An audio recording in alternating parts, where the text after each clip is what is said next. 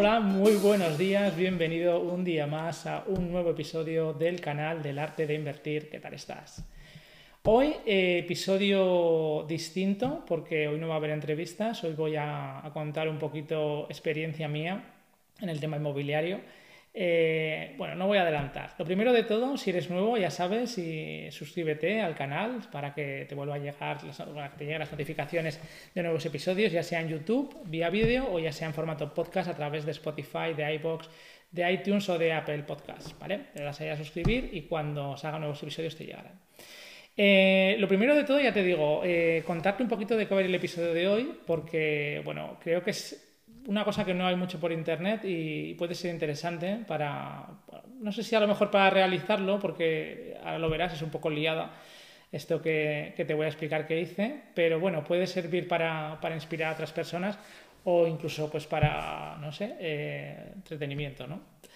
Eh, te cuento, la historia está en que allá por el año 2017, pues llevábamos ya bastantes años, llevamos desde el año 2005 con la empresa, con Guarda Todo, y llevábamos eh, ya bastantes años diciendo que, queríamos invertir en algún otro edificio. ¿vale? Teníamos un edificio muy grande que, empezamos a montar en el año 2005, luego tenemos otro edificio más que mm, ese lo que pasa que lo adquirimos directamente ya hecho y a medidas de edificar por dentro de, un, proveedor de la competencia. Y, en el año 2017 pues nos planteamos, oye, eh, hay que mirar alguna otra cosa más para seguir avanzando con edificios industriales y demás. Y eh, pues te pongo un poquito en situación, salimos de una crisis, eh, bueno, salimos, no se sabía muy bien, porque yo creo que en esa época, en el 2017, todavía estábamos ahí, ahí, ahí, pero bueno, la crisis del 2008, que se fue alargando, y en el año 2017, pues tú pasabas por distintos sitios de, hablo Zaragoza, pero podría ser en cualquier otra ciudad igual, y, y había algunos sitios que daba pena, ¿no? Edificios pues un poco abandonados, incluso empresas que habían cerrado y llevaban un montón de tiempo los edificios allí parados. Y ya te digo, era un poco la, la, sensación esta de que daba miedo todavía meterse en cosas. Ahora estamos en el año 2022, después de una pandemia. Eh, no se sabe muy bien qué va a pasar estos, estos próximos años. Parece ser que va a haber un poco de recesión. Ya veremos a ver. Pero en aquella época lo que se todavía estaba ahí el, recuerdo de, la gran crisis esta del año 2008 y daba como miedo meterse en cosas, ¿vale? Pero bueno, nosotros queríamos seguir invirtiendo, queríamos seguir avanzando y, empezamos a mirar distintas opciones para, pues para seguir creciendo con nuestro negocio. Entonces, eh, yo soy el, responsable de, expansión de la empresa y, eh, bueno, pues empecé a mirar distintas opciones, ¿no? Empecé a mirar eh, pues, terrenos, empecé a mirar naves industriales ya edificadas y había una nave que estaba muy cerca de, donde yo vivo. A ver, Zaragoza no es muy grande, estamos hablando de que son alrededor de, no llega a 800.000 habitantes, entonces además eh, yo vivo aquí, con lo cual la conozco bastante bien. Y había una nave que estaba muy cerca de donde yo vivo eh, que tiene una visibilidad espectacular desde, desde la autopista que cruza desde Barcelona a Madrid y, tiene muy buena ubicación porque está casi casi en el núcleo urbano, está, bueno, digamos que es núcleo urbano de Zaragoza. Y ya te digo, una nave que me gustaba mucho y que, que había sido una antigua, un antiguo almacén de piensos, ¿vale? Eh, bueno, voy a ir poniendo fotos para que, para que puedas ir viendo un poco la situación en la que se encontraba en su día y la situación en la que se encontraba en el momento que yo empecé a mirar. Entonces, eh, bueno, pues ya te digo, fui mirando distintas opciones. Eh, el tema de mirar terreno, pues al final es complicado porque tienes que edificar tú solo desde, desde cero, no tenía ningún tipo de experiencia. Ya tenía experiencia en la, en la, rehabilitación de naves, porque la nave del año que empezamos en el año 2005, aunque era nuestra, hubo que arreglarla íntegramente. Estaba, vamos, parecía que era de la, de la Segunda Guerra Mundial y hubo que, arreglarla desde una punta hasta la otra. Entonces, eh, no me daba miedo ¿no? meterme en una rehabilitación. No quiero decir que sea fácil, pero no me daba miedo. Quizá meterte en tema de terrenos ya me parecía un poquito más complicado. Entonces, pues iba mirando distintas opciones y demás y se nos cruzó pues esto por el camino que aparentemente, pues eh, aunque era una inversión muy, muy, muy, muy, muy, muy gorda, pero pareció una oportunidad, ¿no? Porque no solamente estaba la nave, sino que estaba todo el terreno, que había una cantidad de terreno por detrás. En total son unos 16.000 metros cuadrados de terreno y, bueno, y una nave muy grande, grande que en planta eran unos dos, bueno, son unos 2.300 metros cuadrados, ¿vale? Entonces, eh, había bastante edificabilidad todavía por, por, poder hacer y empezamos a avanzar con la negociación. Eh, bueno, ya te digo, te voy a poner aquí unas pequeñas imágenes de cómo estaba en, en aquella época, pero básicamente hay una zona de oficinas, una zona de, nave y luego toda la parte, toda la parte de detrás. Entonces, para empezar con la negociación, pues bueno, me puse en contacto con, el agente de la propiedad inmobiliaria que llevaba, que llevaba la nave, porque claro, no nos olvidemos que una nave no es igual que un piso, ¿vale? Un piso, pues a lo mejor eh, puede tener más personas susceptibles de interesarse por él, pero una nave de estas características, pues, pues no creo que haya tantas, tantas, eh, tantos contactos a lo largo de un año interesados en, comprar esta, este tipo de, inmuebles, ¿no?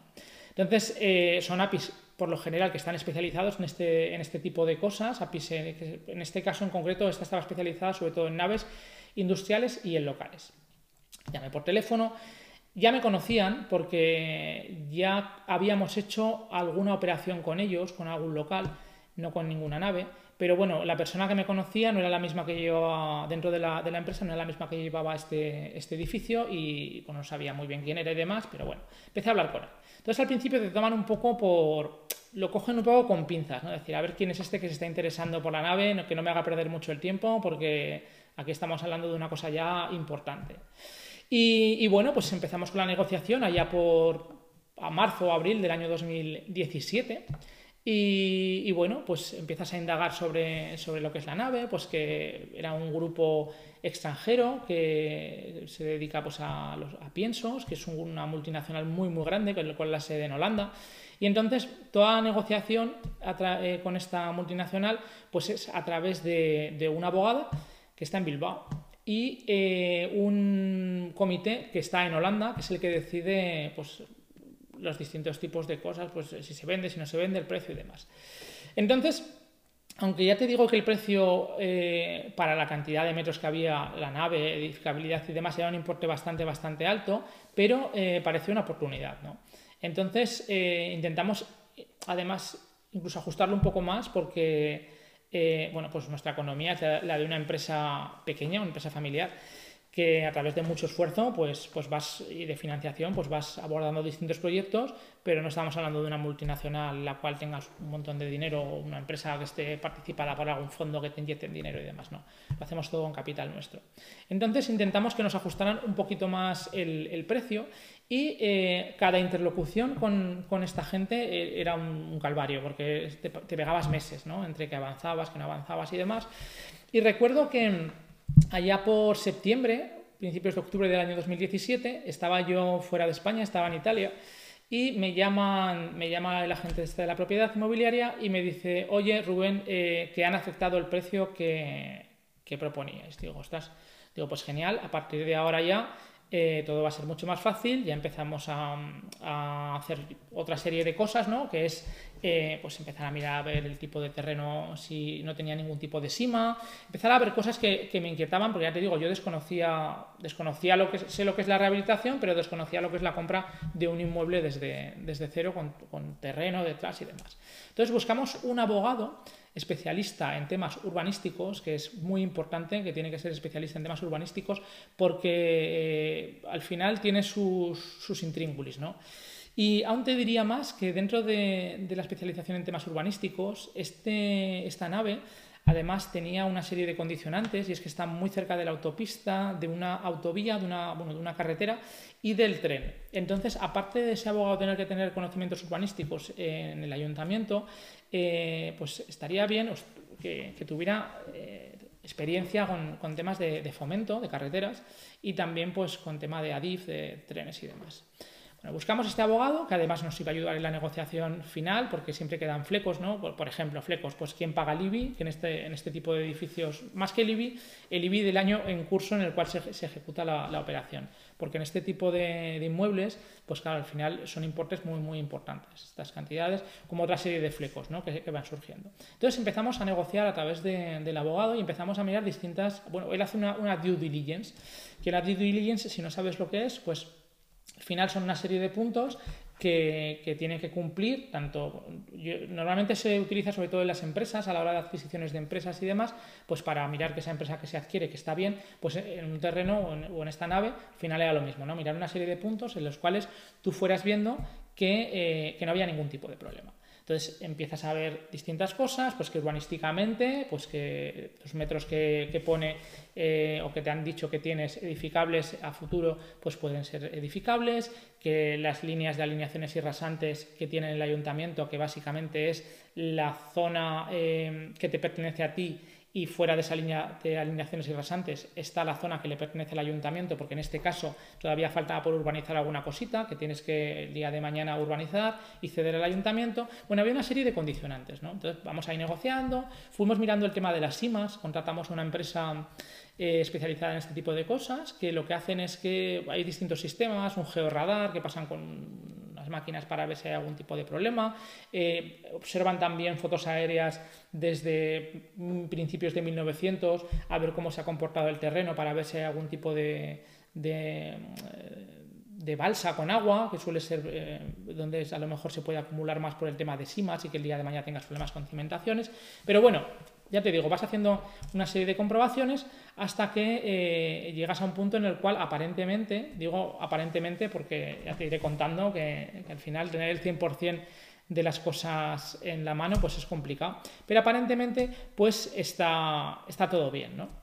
Y bueno, pues seguimos ahí avanzando y nos hemos metido ya en eh, principios del año 2018 con una problemática añadida y es que, claro, como ese terreno faltaba todavía alguna parte por urbanizar, pues quedaban algunos flecos y de cara al comprador eh, no es como comprar un terreno en el, que ya puedes eh, hacer lo que tú quieras, ¿no? Es como quedan ahí una serie de flecos con, vecinos, con demás, y estábamos ahí en un tira de afloja que se nos podía, se nos podía haber alargado, pues, no te digo que indefinidamente, porque te digo, cada vez que teníamos que ir a ofrecer algo, pues iba al comité este de Holanda, el comité de Holanda llegó un punto ya que dijo, oye, mira, este es el terreno, eh, si te interesa bien y si no te interesa, pues, pues allá.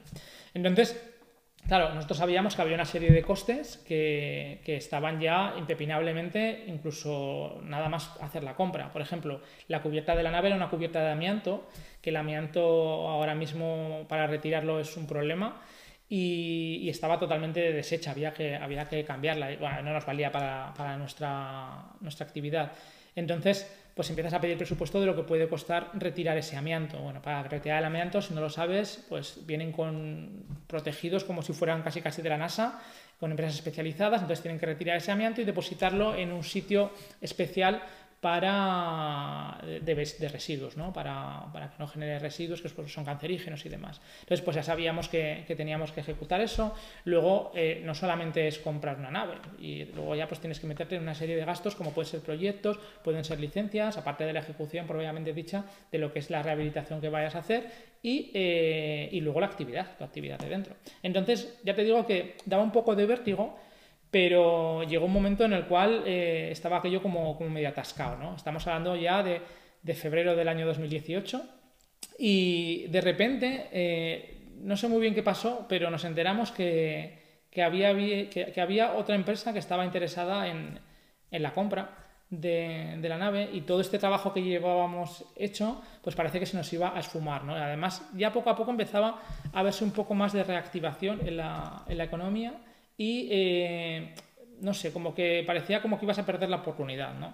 Así que llegó un momento ya que nos pusimos una venda en el ojo y dijimos, pues bueno, pues adelante y que sea lo que tenga que ser. Y recuerdo que esto fue, creo que fue un 8 o 9 de marzo del año 2018 que firmamos la compra de, lo que es la nave eh, un año después de haber empezado con las negociaciones, casi nada, ¿vale?